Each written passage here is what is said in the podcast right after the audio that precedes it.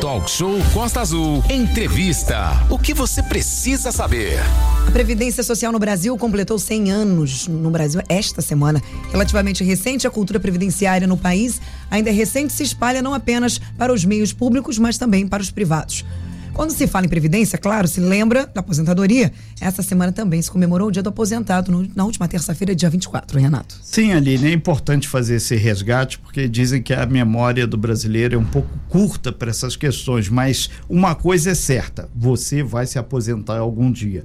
E a gente, nesse sentido, em especial nesse talk show, a gente tem o prazer de receber a advogada Marcela Faria aqui, que é graduada em Direito pela Universidade Católica, lá de Pernambuco, né? Um abraço a todos todos os pernambucanos aí, pessoal em especial o pessoal de Salgueiro aí, e que está sempre aí fazendo as interfaces com Anga. Especialista em direito previdenciário e presidente da Comissão de Direito Previdenciário da Ordem dos Advogados do Brasil, a OAB Angra, ela vai estar interagindo com a gente, participando a partir desse momento ao vivo aqui da nossa bancada do Talk Show. A gente lembra que essa matéria é produzida aí pelo nosso grande colega Clauber Valente, que está externo hoje, mas a produção da matéria foi feita pelo Valente.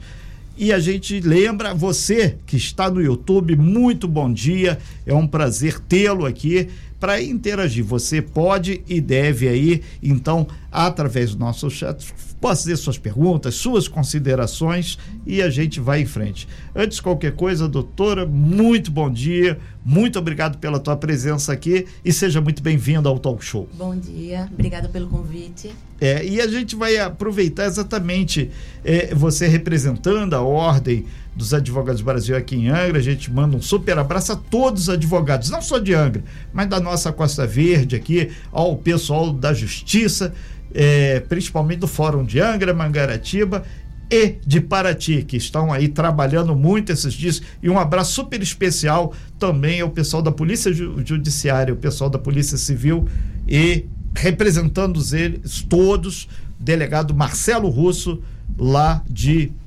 Paraty trabalhando muito esses dias. Doutora, vamos aí à questão principal. O papel da OAB, Ordem dos, dos Advogados do Brasil, para as pessoas se situarem um pouco. Quem é quem que está aqui no nosso talk show hoje?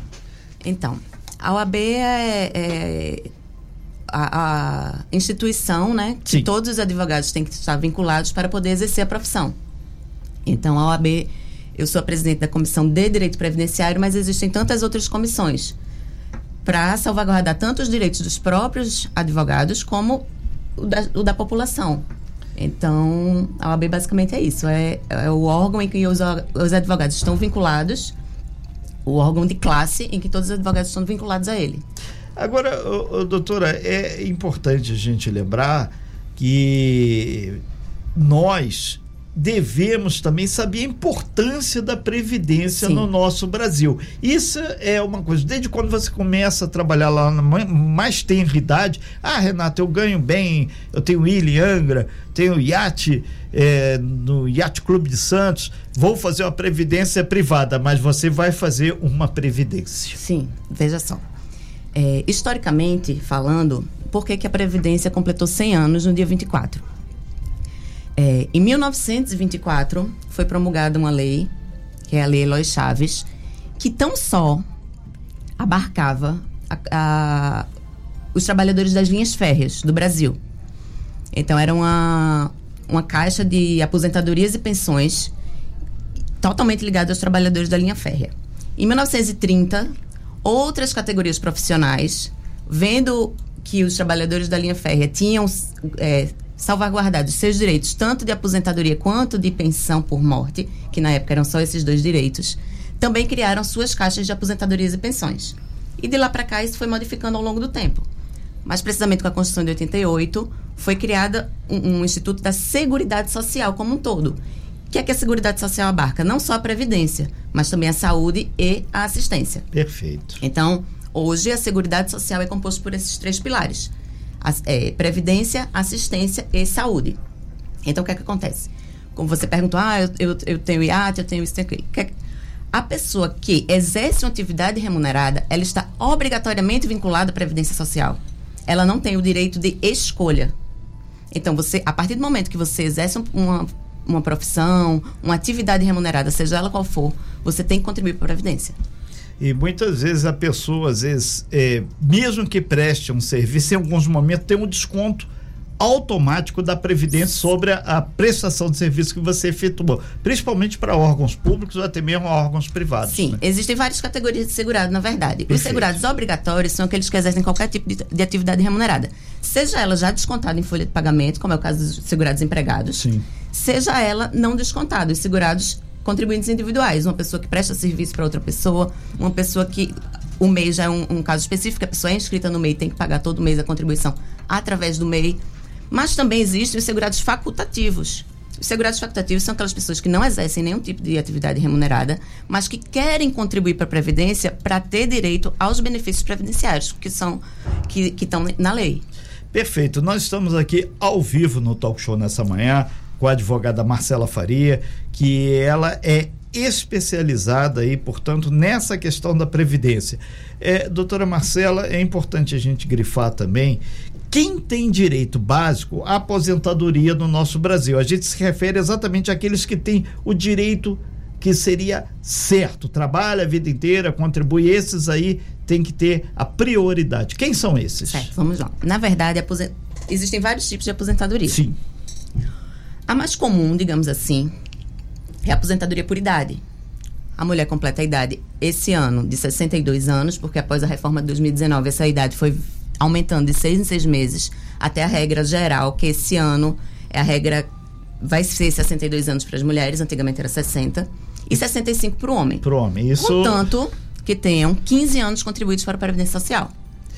Se porventura ele não chegou aos 65 anos, ele tem 62, 61, se ele quiser se aposentar, ele consegue? Então, aí existem as aposentadorias por tempo de contribuição onde hoje o homem tem que ter pelo menos 35 anos contribuídos para a Previdência. E aí vai ter uma regra de pontos, que esse ano o homem tem que somar 100 pontos. É o que popularmente se chama tabelinha, né? É, exatamente. Esse ano o homem tem que somar 100 pontos, com pelo menos 35 de contribuição, mais a idade. E tem também a regra, que é uma outra regra de transição da aposentadoria por tempo de contribuição, que é a idade mínima. Esse ano o homem tem que ter idade mínima de 63, contanto que tenha 35 de contribuição e a mulher 58, contanto que tenha 35 de contribuição. Na regra de pontos, a mulher precisa de 90 pontos, com no mínimo 30 de contribuição. Agora, doutora Marcela, muita gente questiona que esse não é um sistema que vai beneficiar aquele trabalhador, aquela trabalhadora do restante do país. Quando a gente fala para o eixo Rio, São Paulo, Belo Horizonte, a coisa flui melhor, as empresas são mais fáceis. Tem várias advogadas que e advogados trabalhistas que estão é, acompanhando sindicatos mais atuantes. Agora, no restante do Brasil, a coisa não funciona assim. A senhora acredita que esse novo momento da Previdência Social, inclusive agora com essa é, revisita aos aos aos aposentados para ver se realmente estão vivos, vai dar uma fluida melhor nessa questão? Olha, a questão da, da, da, da, vigilância em si das suas contribuições é importante. Por quê? Porque apesar de você ter, às vezes, um registro na carteira, aquela empresa não, é, não repassa para o INSS Perfeito. sua contribuição. Cada cidadão tem que vigiar o seu, né? Sim, apesar de que, apesar de que estando na carteira de trabalho, a assinatura pelo empregador, e você provando que de fato naquele tempo você trabalhou naquela empresa, você vai ter resguardado seu direito. Você não vai perder o seu direito porque não é obrigação sua o repasse, é obrigação da empresa que você trabalha. Perfeito. A sua obrigação é quando você é um segurado é, contribuinte individual.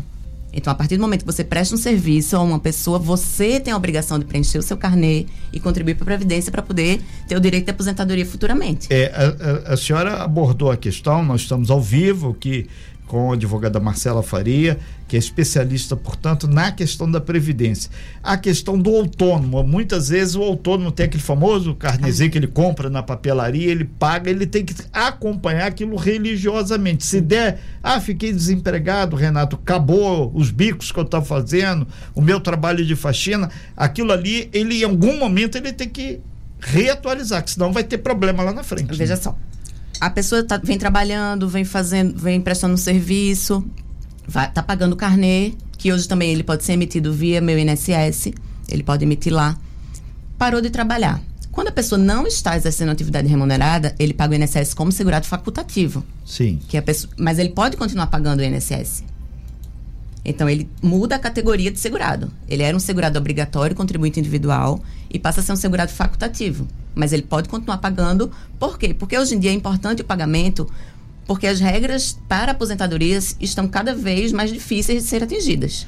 Ok, nós estamos ao vivo aqui com a doutora Marcela Faria falando sobre a questão previdência. No popular, a aposentadoria. Aline Campos. Importantíssimo, né? Essa, essa categoria muito sensível, que muitas das vezes sofre muito, né? Marcela, doutora Marcela, seja bem-vinda. Bom dia a você. Os nossos ouvintes lá no nosso canal no YouTube, a Priscila Costa mandou uma pergunta interessante pra gente, que eu acho que é dúvida de muita gente.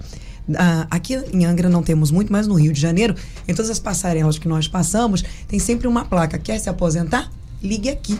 Então ela está dizendo o seguinte: Bom dia, minha mãe tem 65 anos e nunca contribuiu. Ela consegue se aposentar?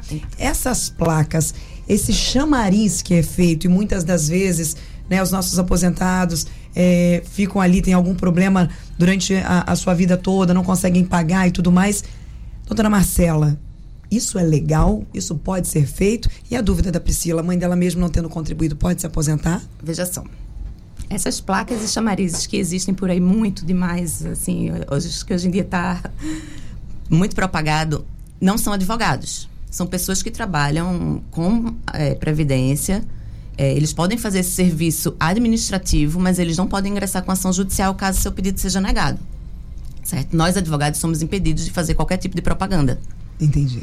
É, a questão da aposentadoria aos 65 não é bem uma aposentadoria é um benefício assistencial.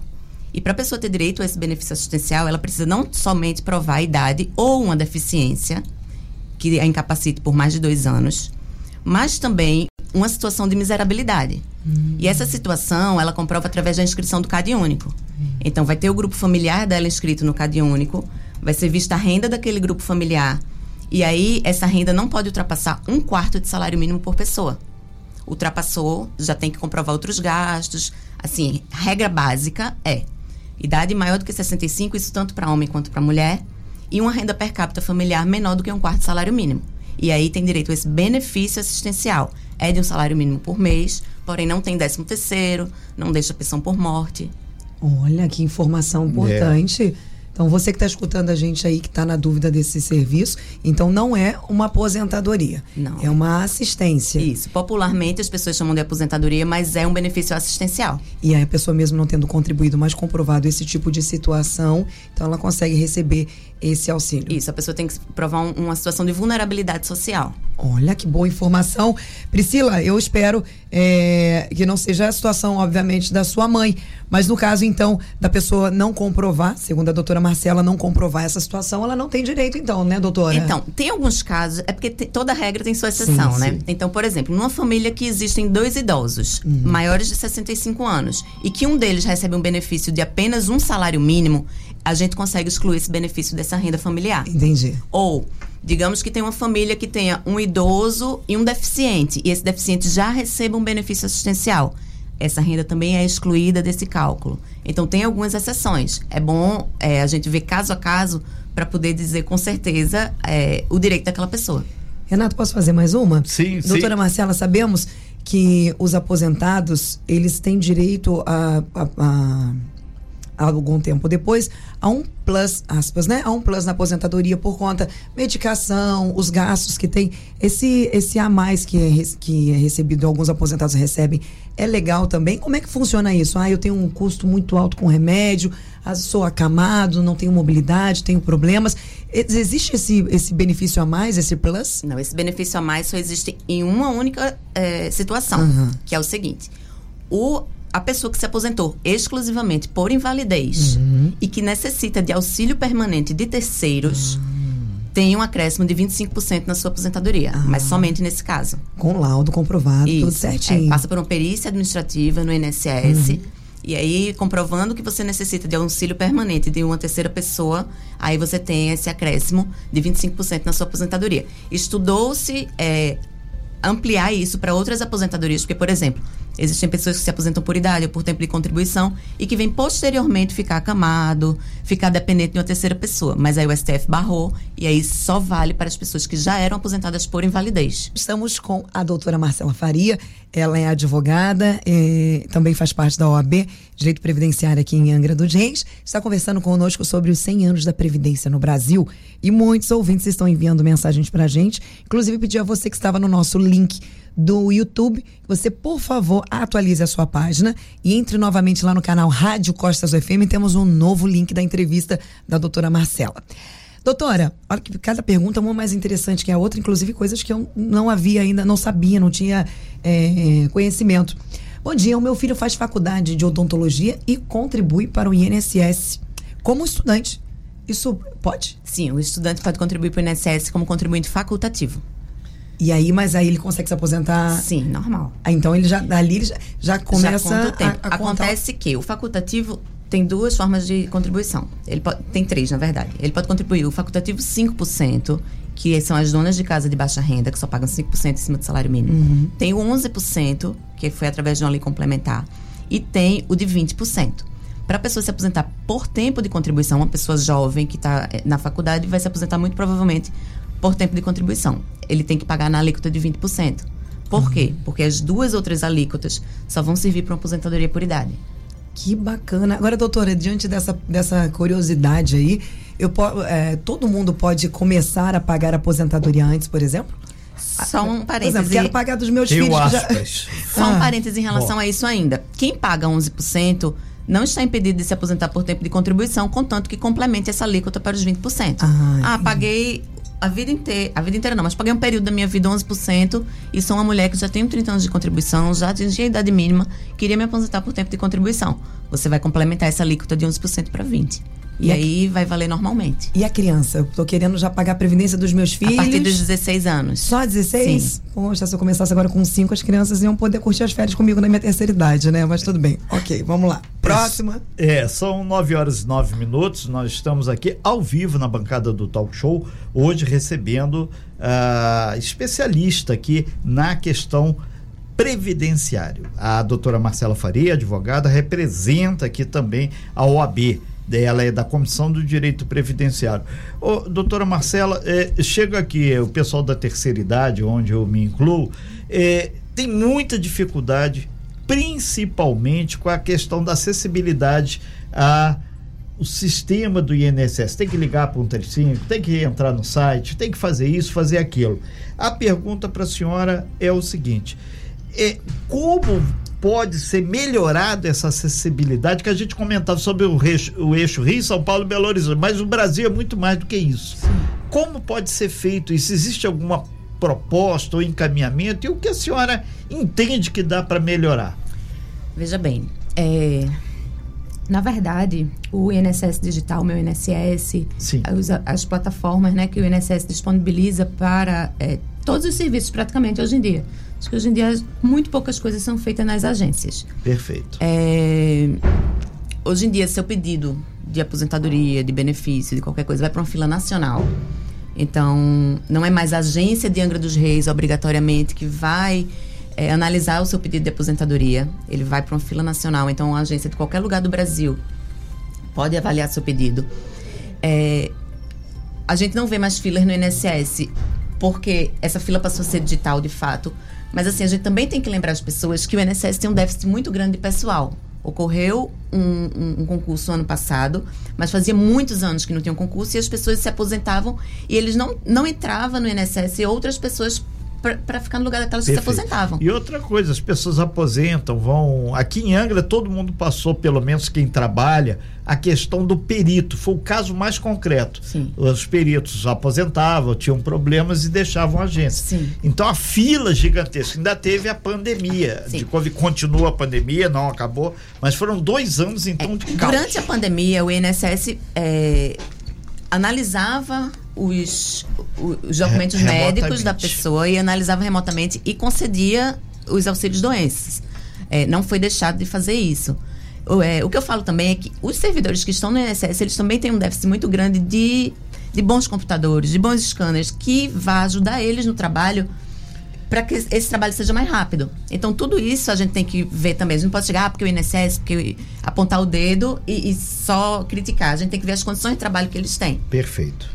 E a gente que visita, no caso a agência daqui, outras, principalmente lá do Rio de Janeiro, a gente tem sempre a oportunidade de visitar, a gente vê que houve um, um desaquecimento ou falta de investimento na agência física. Exatamente. Foram inclusive extintas muitas agências físicas do INSS. Sim por falta justamente de investimento. Eu acho assim que é importante a gente esclarecer o, é, o papel do INSS, mas também é importante a gente deixar claro que os servidores do INSS não são culpados da estrutura do, do da má estrutura, né? É. Exatamente, da má estrutura de, que eles, eles deixa eles, na maioria das vezes, inclusive, eles fazem se desdobram de tal forma para concluir os benefícios, para analisar os benefícios, mas nem sempre eles conseguem. Perfeito. Deixa eu só fazer aqui um, um, um ressalto aqui.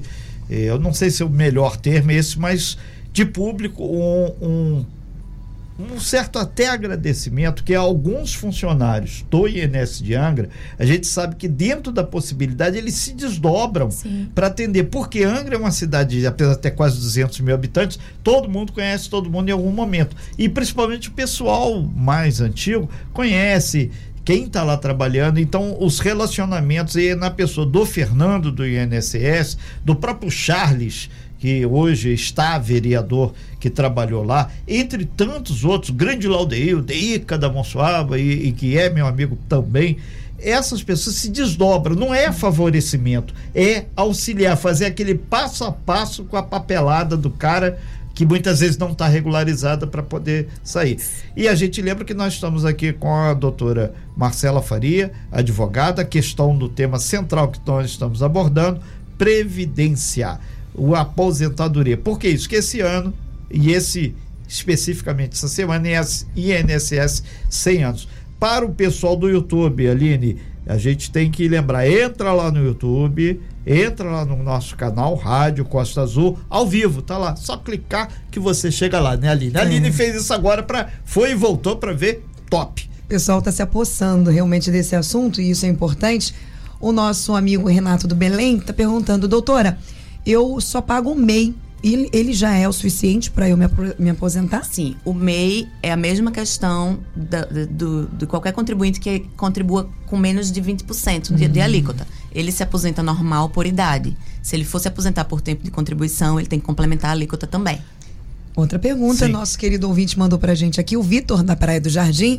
Bom dia, Aline. Aqui é o Vitor. Eu gostaria de saber se nós, mais antigos, podemos usar PPP para dar entrada na aposentadoria. Então, PPP pode ser usado sim. Só Existe... traduz o que seria, que todo é. mundo fala PPP, parceria público-privada. Não, mas é o perfil profissional gráfico previdenciário. O que é que é isso? Tá. As pessoas que trabalham é, sujeitos a algum risco, eletricistas, é, até médicos, é, o vigilante está tendo ainda uma discussão no STF, vigilante armado, vigilante sem arma, mas assim, essas pessoas que trabalham sobre risco, eles têm a possibilidade de se aposentar mais cedo, 15, 20 ou 25 anos. Mas isso tudo também tem que ser feito o cálculo, por quê? Porque antes da reforma da Previdência, que teve, foi em 2019, era de uma forma e hoje é de outra forma. Mas ele pode usar esse PPP para aumentar o tempo dele. Digamos assim, digamos que ele não tem o tempo todo trabalhado no período como especial, como, como com o PPP. Ele tem um tempo de PPP, tem um tempo trabalhado como empregado normal, e aí ele usa esse tempo para aumentar é, o tempo de contribuição dele e se aposentar por tempo de contribuição, por exemplo.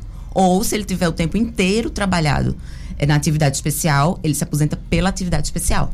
Perfeito, é, ótima informação, é, ótimo doutora, esclarecimento. Sim, doutora Marcela Faria, tem aqui pelo nosso canal do YouTube, o, o Marcos Corrêa, ele afirma que é militar da reserva e ele pergunta à senhora: ele pode ter uma outra aposentadoria? Pode sim. Que não seja privada? Sendo, regimes, sendo de regimes distintos, ele pode ter mais de uma aposentadoria. Ok, e o procedimento para isso, como é que é o passo a passo? Então, ele tem que ver a contribuição dele pro INSS, por exemplo. Porque, um exemplo, Sim. uma pessoa que trabalha no município que, e que contribui para o INSS, ela vai se aposentar pelo município e pelo INSS. Ele consegue aposentar pelo INSS contanto que, que tenha contribuído para tal. É. A gente lembra aqui que nós estamos recebendo aqui através do WhatsApp muitos áudios e o áudio a gente não tem como abrir nesse momento aqui. A gente só tem que abrir no intervalo. Como são muitos aí, a gente felizmente é muitos, né? Felizmente eh, são muitos áudios. E a gente lembra também que 3365 1588 24 é o nosso DDD. Você de Mangaratiba, você de qualquer ponto aí que tem um aplicativo, quiser fazer sua pergunta, entra lá. Recebemos aqui hoje ao vivo no nosso talk show, na nossa bancada, a advogada Marcela Faria, né? E a gente manda um abraço muito grande também, vários aqui passando pelo nosso WhatsApp, integrantes aí do INSS. São vários previdenciários. O pessoal que trabalha lá nas agências está aqui. Certamente ele. O 917, né? Tem aquele famoso atendimento, mas o cara está nos acompanhando pelo aplicativo, certamente. Doutora Marcela, bom dia. Sempre ouvi falar que uma criança que seja especial tem direito à aposentadoria. Isso é real? A Lucimar da Vila Nova que está perguntando. Então, é a mesma, mesma situação do maior de 65 anos de idade. É um benefício assistencial. Então, também tem que comprovar a renda per capita menor que um quarto de salário mínimo, a renda familiar, né? Ou, se ultrapassar isso, aí comprova gastos com remédios, com aluguel, com fraldas, com coisas que o, o poder público não, não, não dê gratuitamente. E aí você prova que sua renda está impactada por aqueles gastos que você tem. Gente, eu tô muito aqui pensando se eu posso entrar nesse auxílio. Porque, olha, eu vou te falar, eu não, É. não, não tô dando conta. Será que eu consigo, Renata Guiar? Se não conseguir, tem que ver se tem alguma brecha para comunicação aí. É, né? Acho que também cabe. É só fazer um aspas aqui, ô, Aline. É, muitas assistentes sociais aqui estão nos acompanhando aqui, falando que a fala da senhora. É, doutora Marcela Faria, está contribuindo muito, porque muitas vezes nas abordagens sociais as pessoas colocam isso, o sonho da aposentadoria. Sim, é, deixar aqui também registrado que o CRAS faz um trabalho muito bacana. Perfeito. Porque sempre são eles que fazem os cadastros no cadastro único, né? E eles orientam muito bem as pessoas em relação aos benefícios assistenciais. É, então, sempre que a pessoa vai no CRAS, é, pergunta se pode se aposentar, que as pessoas perguntam muito isso, sendo benefício assistencial. E chegam lá no escritório me procurando, ah, fui no CRAS, é, a assistente social me informou de tal forma. Eles orientam e informam muito bem, muito bem as pessoas. Perfeito. É, aqui tem a dona Manuela, ela fala sobre a importância do profissional, no caso, acompanhar essas questões da Previdência, porque tem muito risco, muito fraude, muito aviso aí nos viadutos, aí Sim. dizendo, ah, eu resolvo qualquer problema. Sim, muitas vezes esses avisos. É, na verdade, muitas pessoas usam isso apenas para angariar Chamariz. clientes e cobrar de alguma forma. Tem um alguma serviço. forma para evitar isso? Para evitar, não. A pessoa precisa ter cuidado, na verdade. É, analisar, ver se outras pessoas já se aposentaram com aquela pessoa, se deu tudo certo, se foi cobrado da forma certa. É realmente se cercar de cuidados, como a gente tem que ter com tudo, né? É, e, e nesse sentido, Aline, a gente pergunta se, se é, é receita do bolo, doutora Marcela. Existe algum conselho que pode dar essa pessoa que está ávida? Por exemplo, eu já estou quase para aposentar. O que, que eu faço? Procura um advogado, procura, faz a pesquisa é, com o contador, inclusive mandar um beijo aí, falando em contador, a doutora Mônica também, no nosso CRC aí procura o, o, o RH da empresa? Qual o caminho que ele deve fazer? Olha só, hoje os escritórios de advocacia que trabalham com direito previdenciário trabalham muito com planejamento previdenciário. Que é o quê? É a gente pegar toda a vida laboral daquela pessoa, colocar no papel e ver qual é o melhor, o melhor tempo, a melhor forma, é, o melhor salário, quando é que vai ser, a melhor regra de transição para aquela pessoa se aposentar. Então, eu acho que isso é muito importante para as pessoas que querem ter uma melhor aposentadoria. E procurar sempre um profissional qualificado que conte o seu tempo corretamente, que veja se você já tem o direito adquirido, se mais na frente você vai ter um direito melhor do que você tem hoje, se você já tinha o direito antes da reforma da Previdência.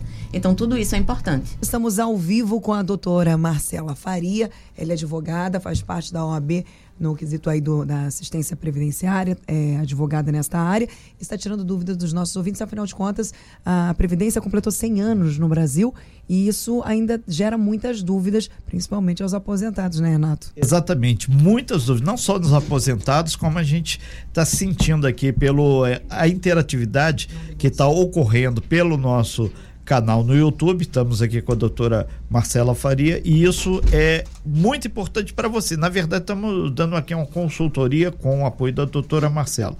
É, várias pessoas, surgiu aqui ainda agora o caso de uma chará sua, a Marcela, ela disse que tem um irmão autista, é, teve problemas com o pai, aí é muito difícil para materializar isso em documentação para ela conseguir resolver o problema. Qual seria o passo a passo para essa pessoa? Obrigado, Marcela, pela sua pergunta também. Veja só. Cada caso é um caso. Sim. Então, no caso dela, a gente teria que ver a renda familiar, a documentação médica que ela tem da comprovação. Ela mandou do... aqui no texto a renda familiar é praticamente zero, hipossuficiência de recursos. Pronto, aí a gente tem que ver é, carteira de trabalho de todos os integrantes do grupo familiar, porque eu puxo um cadastro nacional das informações sociais, vejo o que é que tem lá em relação à renda de cada um. E se de fato a renda for inferior ao que a lei, ao que a lei exige, e ele cumprir todos os requisitos e o INSS por um acaso tiver indeferido o benefício, aí tem que ajuizar uma ação na Justiça Federal. Perfeito. Então, no caso, para uma pessoa dessa, ela vai ter que procurar é, um, o jurídico mesmo, né? Sim, um apoio de um advogado, um advogado alguma coisa assim. especialista assim. para ingressar com a ação. Deixa eu, eu, avançar um pouco mais. Será que via a Secretaria de Ação Social do município, o assistente social, ela pode ajudar a encaminhar também essa questão? Eles encaminham em relação a, por exemplo, geralmente ela diz aqui, que... ela acrescentou aqui que a mãe dela inclusive faleceu, tem problemas de bens que estão bloqueados, ou seja, tem que ter uma orientação jurídica. Sim, precisa ter uma orientação jurídica, mas assim, em relação ao benefício em si, ela precisa reunir a documentação ou procurar um especialista ou procurar a defensoria pública para poder dar encaminhamento ao caso, porque esses documentos precisam ser analisados para a gente ver qual é o melhor, a melhor solução para o caso específico dela. Perfeito. E outras pessoas que estão com um caso similar, né? Uh, uh, a gente lembra que a defensoria fica aqui na rua Coronel Carvalho, no, do lado do SEAV ali, tem uma fila imensa ali. E o outro passo é procurar lá o Eduardo na Secretaria de Ação Social, que certamente um assistente social, alguém lá do jurídico vai te dar o primeiro apoio. Processo demora, hein, gente? Aline. Responder a pergunta do nosso ouvinte Gerson, perguntando sobre o sistema e o, a aposentadoria por invalidez. Tentei entrar com o processo e deu indeferido. O que, que eu faço agora, doutora? Então, vamos lá. A aposentadoria por invalidez, até bem pouco tempo atrás, a gente não conseguia fazer um agendamento específico no INSS. Eu estou doente, quero me, quero me aposentar por invalidez. Não era assim. A gente agendava um pedido de auxílio-doença, que agora é um auxílio por incapacidade temporária, e o médico perito, avaliando que aquela pessoa não tinha mais nenhuma condição de retornar ao trabalho, ele aposentava por invalidez, que chama-se agora de aposentadoria por incapacidade permanente. Hoje, você já tem a possibilidade de pedir diretamente ao INSS uma aposentadoria por invalidez e agendar uma perícia específica para isso. Porém, se o INSS já indeferiu, é o mesmo caso. Ele tem que ajuizar uma ação, juntar toda a documentação médica, exames, receitas, laudos médicos, para poder ingressar na justiça com, com a demanda judicial. Olha, Gerson, tá aí a sua, a sua dúvida. Agora, Renato, e doutora, chegou uma pergunta aqui interessantíssima. O Gustavo do Balneário disse assim: Eu tra é, estava trabalhando em Portugal por sete anos e tenho um contrato de trabalho e também os contra-cheques. Esses documentos e o tempo que trabalhei em Portugal contam para minha aposentadoria no Brasil? Contam sim, porque alguns países têm um acordo de cooperação com o Brasil e aí o tempo trabalhado no exterior ele pode utilizar sim para aposentadoria aqui.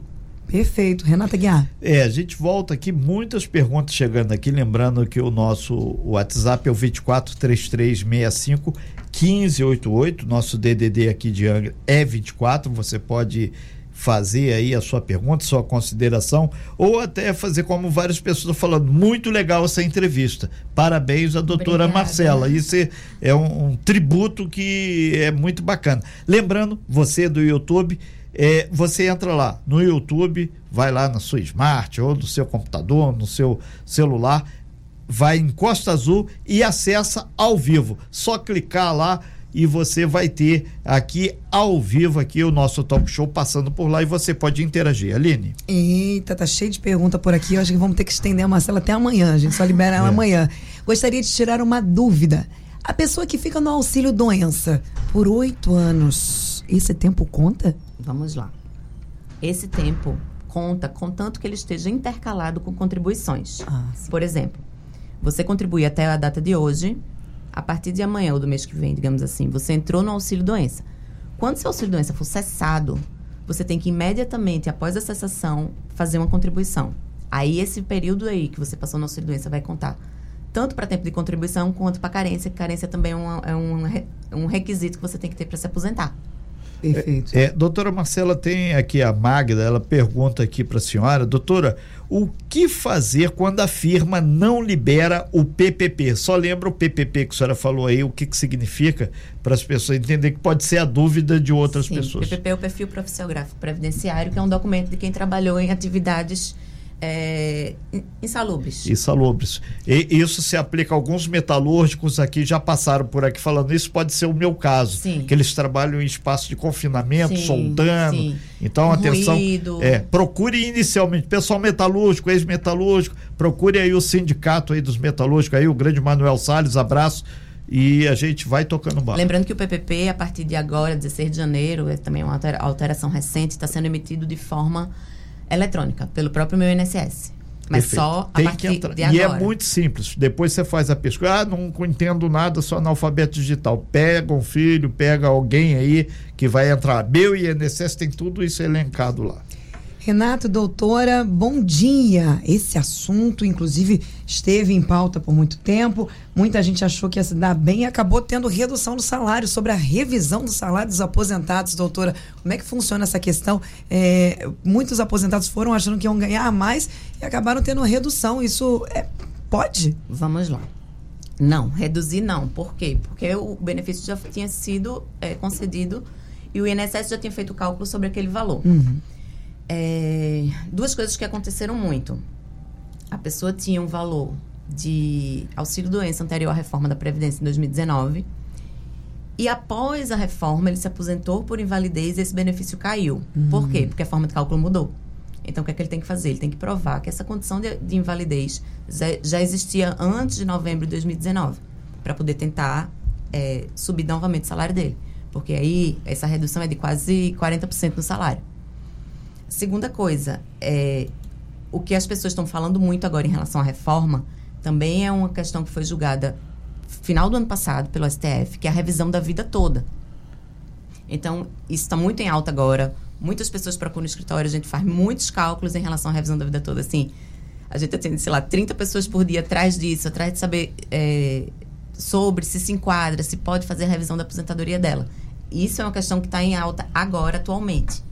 Então, é uma revisão que surgiu, que foi votada pelo STF ano passado e que, basicamente, assim, os requisitos básicos são pessoas que se aposentaram após 99, é, que tiveram os maiores salários de contribuição anteriores a 94, que isso ocorre muito. Pessoas que trabalhavam antes de 94 tinham salários que fala assim, contribuir sobre 10 salários, contribuir sobre 8 salários. E se aposentaram, é, tem o prazo decadencial. Então, a pessoa tem que ter se aposentado antes da reforma, em 2019, e 10 anos para trás. Quem se aposentou há mais de 10 anos não tem direito porque já o prazo decadencial já precluiu. Então, esse período anterior a 94 vai ser incluído no cálculo daquela aposentadoria. Por que não era? Porque a, a base de cálculo era do real em diante. Antes do real trocou não entrar. É, trocou a, então, então, essa revisão fez com que é, agora possa fe ser feito o cálculo da aposentadoria com os salários anteriores a 94, que muita gente tinha os salários mais altos justamente nesse período. E aí vai dar, sim, um aumento significativo nas aposentadorias. Ok, a gente lembra você que nós estamos ao vivo aqui no nosso talk show, na nossa bancada, no nosso canal do YouTube com a doutora Marcela Faria. Ela é graduada em Direito e ela é especialista exatamente em Direito Previdenciário e presidente da Comissão de Direito Previdenciário da OAB. Por que, que a doutora Marcela está aqui? Porque ela é a presidente, ela representa a categoria e todo e qualquer escritório de advocacia deve ter, desde que seja especialista em previdência, alguém para te dar essas informações. Nós recebemos ela aqui porque a OAB tem um compromisso de cidadania, assim como a ABI, Associação Brasileira de Imprensa, assim como o Conselho Regional de Administração, o Conselho de todas as profissões, existe uma ordem maior. E a gente tem o prazer de receber a doutora Marcela exatamente para socializar, para pontuar essas questões aqui. Por isso que a doutora Marcela está aqui. Qualquer dúvida, 33651588, tá aí, a gente tem todo o tempo do mundo, principalmente até as 10 horas da manhã para te responder. Exatamente. Então vou aproveitar esse tempo todo do mundo que você se refere, Renato, para fazer a pergunta do Sérgio Moreira. Bom dia, doutora. Eu já contribuí com o INSS, já contribuo com o INSS há 28 anos, mas tem cinco anos que eu parei de contribuir tem como eu pagar esses cinco anos passados? Isso vai prejudicar minha aposentadoria? Tive que parar, infelizmente. O que, que acontece? Eu perco todos esses anos de contribuição? Como é que funciona? Não, os anos de contribuição ele não perde. Esses 25 anos vão contar para a aposentadoria dele. É, o que acontece é que esse período que ficou atrasado, ele não consegue, via de regra, ele não consegue fazer esse pagamento atrasado. A não ser que ele prove que trabalhou. Exemplo, um advogado ele pega que teve processos é, através de certidões da justiça, que ele ajuizou o processo e que naquele tempo ele foi devedor de fato da, da, da, do INSS e aí ele consegue fazer esse pagamento. Mas esse pagamento vai servir como tempo de contribuição, mas nem sempre ele vai servir como carência para conseguir um benefício. E hoje os benefícios têm que ter esse conjunto, tempo de contribuição mais carência. Então é bom se avaliar caso a caso. Por quê? A gente pega muito também no escritório pessoas que dizem: ah, A, B ou C falaram para eu contribuir esse período aqui em atraso. E aí, quando você vai ver, principalmente para as pessoas que querem se aposentar, por idade, ela não vai ter carência. Porque aquele período que ela pagou em atraso não vai contar para esse fim. Então, é muito bom é, você ter muito cuidado com isso. Procurar também um especialista para ver se realmente aquele tempo que você quer pagar atrasado vai servir para sua aposentadoria. Entendi. É. E o, o, no caso, então, por exemplo, se eu ficar sem pagar, isso não vai. Eu voltei a pagar, por exemplo. Fiquei 28 anos, parei 5 anos, mas agora voltei a pagar, por exemplo. Então, isso não vai me prejudicar na minha aposentadoria. Não, em relação à aposentadoria, os tempos vão somar. Entendi. Vai somar os 28 anos que você já contribuiu. Mas eu fico com, com essa dívida, por exemplo? Não, não, Se você, não, se você não trabalhou é, ah, não exerceu sim, nenhuma atividade é... remunerada, não. Ah, Quem exerce atividade remunerada é um contribuinte obrigatório. Entendi. Obrigatoriamente tem que contribuir para a Previdência Social. Entendi. A partir do momento que você parou, você contribui se quiser de forma facultativa. Ah, entendi. É. O, o... Aquele famoso carnezinho Sim. laranja que nós compramos aí nas papelarias. Exatamente. E que fiz muito, fui muito até a agência do INSS para atualizar o a, a, carnezinho da minha Lembrando, mãe. Lembrando, né? começo de ano, né, tem que ser atualizado o valor do salário mínimo, uhum. tem que atualizar a contribuição tá também. 1.300 e, e, é. Exatamente. A partir do mês que vem, porque em fevereiro é. que você paga o mês de janeiro. Aí tem que atualizar o carnê para o valor novo. É, doutora Marcela Faria, advogada, a, a Magda Rosa, ela falou sobre é, quando a firma não libera o PPP. Sim. Ela pediu, por favor, aqui para a senhora dar uma grifada que ela ressaltou de novo. Já peguei por aqui, Aline. É, por gentileza, a firma não liberou o PPP. O que fazer? Quando Atenção, Magda. Quando a firma não libera o PPP, o que ela tem que fazer? Se ela já é, emitir uma notificação extrajudicial pedindo para a firma o PPP e ainda assim a firma não, não forneceu, ela tem que procurar um advogado trabalhista e entrar com a demanda okay. para o fornecimento do PPP. E o honorário do advogado, cada um tem o seu. Sim. Ponto. É. A OAB tem uma tabela de, de, de, valor mínimo. Que já perguntaram quanto custa uma consulta. Depende. Depende. É. Depende do, do, do é. trabalho que vai dar, é. né? Eu vou aproveitar e falar, doutor Sérgio Bermudes, lá no Rio, se ele levar minha mansão e fala, não tem mais 10 para pagar, é desse nível. Agora, outros advogados nem tanto. Espero que todos cheguem a esse nível. Sem né? sombra de dúvidas. E que a gente chegue ao nível de conseguir pagar também, né? É, Porque é, é importante. Se a gente é. tem um advogado próspero, a gente precisa estar próspero também, pega uma né? causa do Renato Aguiar, né? Renato, lá. pergunta interessante aqui, viu? Olha, eu tenho uma dúvida. O meu esposo trabalhou numa empresa durante cinco anos e agora nós descobrimos que o trabalho dele não estava repassando ao INSS. E agora? Veja bem, se está na carteira, se ele tem meios de prova que ele de fato trabalhou naquela empresa durante esses cinco anos, ele não vai ser penalizado quando ele for se aposentar. Por quê? ele pode provar, tanto através da carteira quanto extrato analítico do, de FGTS, que ele de fato trabalhou naquela empresa e ele não tem responsabilidade por esse repasse. Quem tem a responsabilidade é a empresa. Então, a devedora é a empresa, não é hum, ele. Entendi. Então, ele tem que ver nos contra-cheques se de fato está lá descontado, tá, ok, tudo certinho. Então, ele não pode arcar com essa responsabilidade. A empresa que passa a ser devedora e ele, quando for se aposentar, ele vai apresentar toda essa documentação, provando que de fato aqueles cinco anos ele trabalhou e ele não vai ter problema. E que isso foi descontado, inclusive, Sim, do salário dele, exatamente. né? Doutora, tem uma pergunta aqui também. Duas pessoas fizeram a mesma pergunta. Eu já me aposentei, continuo trabalhando e contribuindo. Isso é possível? Sim, é obrigatório. A partir do momento que você para de trabalhar, se aposenta e volta ao mercado de trabalho, você é um empregado filiado e com contribuição obrigatória ao INSS. Então, você mesmo recebendo a sua aposentadoria, você pode receber uma outra renda, desde que você esteja ali contribuindo. Isso. Ah, perfeito. Os nossos ouvintes que perguntaram isso aqui, eu espero que tenha tirado todas as dúvidas, pelo menos pelo WhatsApp por aqui. Sanei, Renato. Sim, e a gente, aproveitando aí, agradece muito é, a doutora Marcela Faria, porque esse é um momento de cidadania. A gente sempre pede e, e implora para algumas firmas, algumas empresas, ou advogados fazer esse momento, porque é uma socialização do conhecimento que a dívida por a Sanei dúvida, não, Renato. Abriu outro WhatsApp aqui, já tem um monte de Tá. novo, mas pode concluir. Tá, é a, a questão, às vezes o, esse cidadão que, ah, eu sou militar, o outro, o PPP, o outro, cada caso é um caso, mas pode ser a dúvida também. É, rapidamente, o, Aline, por Sim. causa do nosso horário aqui, é, que a direção já deu um toque aqui no ponto aqui, vamos aí rapidinho aí, tem muita gente perguntando onde encontrá-la depois, obviamente profissionalmente, para que possa é, dirimir dúvidas, e tem uma aqui que pediu, se caso a senhora puder, dois minutinhos depois, dar uma pontuada aqui. A Sandra Lopes está perguntando assim, doutora, eu posso usar o tempo de sócio cotista para me aposentar? Pode.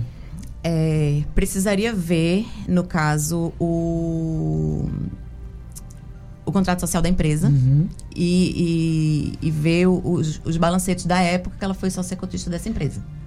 É, Doutora Marcela, teve aqui uma, uma aluna aqui que ela perguntou: a senhora está se sentindo numa tribuna de TCE, que é o trabalho de conclusão de curso É especial. É, fazendo Já tirou 10, você sabe disso, né? então, é, obrigado aí. É, ela disse que é estudante de direito está maravilhada. Então, uma coleguinha futura. Que você chegue rápido na sua carteirinha vermelha do AB. Sim.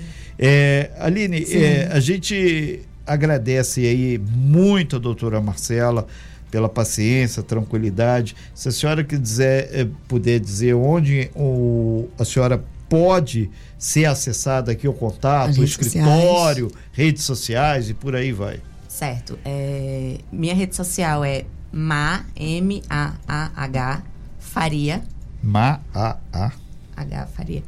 E lá vocês podem me encontrar e entrar em contato comigo. Perfeito. Aí já fica. Então é Eu só vou passar o telefone para vocês, caso vocês queiram, tá, Sim. gente? Fora do ar. A doutora estava aqui explicando que em algumas profissões não podem ser feitas propagandas, né, doutora? Não Exatamente. pode fazer divulgação de telefone, É. fazer propaganda. E, obviamente, ela consegue todas as regras, está dentro da lei. Não vai fazer isso aqui também, É. o que eu acho muito coerente, muito Perfeito, bacana. Aline. Todo brasileiro tem que estar dentro da lei. Não existe lei que pega e não pega no Brasil. Jeitinho não tem. Já acabou esse tempo, gente. Deixa eu passar lá no nosso YouTube o a Valdelícia Silva, já tem delícia no nome, inclusive. Abraço pra você, bom dia.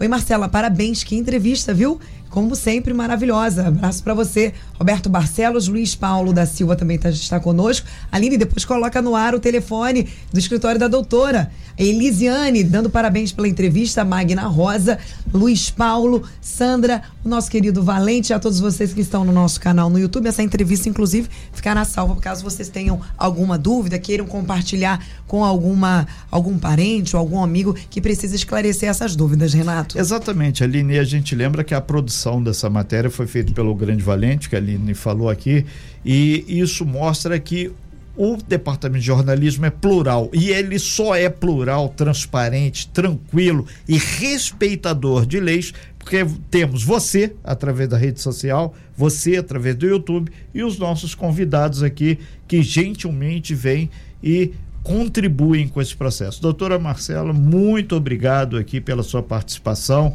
eu poderia dizer, nós nos encontraremos aí em breve em outra matéria. Mas quem quiser. Pode ser também no escritório, né? Sim. Porque já está então, próximo, viu, doutora? É, é, por mim, se você pergunta, Renato, já passei do prazo, já era para tá ter. Tá fazendo extra, Mas eu estou dando a chance à Angra dos Reis de ter um cara que faz com que a lei seja cumprida Ai, e seja Renato. aquele cara que preserva uma coisa chamada Constituição de 1988. Inclusive, Doutora Marcela. escrever. É, então, doutora Marcela, muito obrigado, muito bom dia e sucesso. E eh, hoje a senhora pode ter certeza que exerceu plenamente o juramento. Muitas pessoas que, contribu que a senhora contribuiu e as outras tantas que não falaram que pegaram a carona aqui. Obrigado. Sim, eu que agradeço. Muito obrigado pela oportunidade e estou disponível aí sempre que precisar. É, teve um elogio para o sotaque da senhora, ah, até tá. isso. Aqui Maravilhoso, por sinal, verdade. Obrigada. Parabéns a você. Obrigado, Obrigada, doutora. doutora. Sem fake news. Talk show. Você ouve? Você sabe.